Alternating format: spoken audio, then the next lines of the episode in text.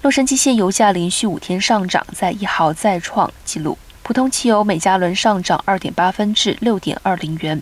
而在洛杉矶市中心的一所加油站，更是出现普通汽油每加仑八美元的高价。根据美国汽车协会 （Triple A） 和石油价格讯息服务数据，过去十天平均价格上涨十点九分，呈现平均油价上涨二点九分，连续五天创下每加仑近六点一七九元纪录。此外，呈现平均油价比一周前高出十一点八分。比一个月前高出四十点五分，比一年前高出二点零零四元。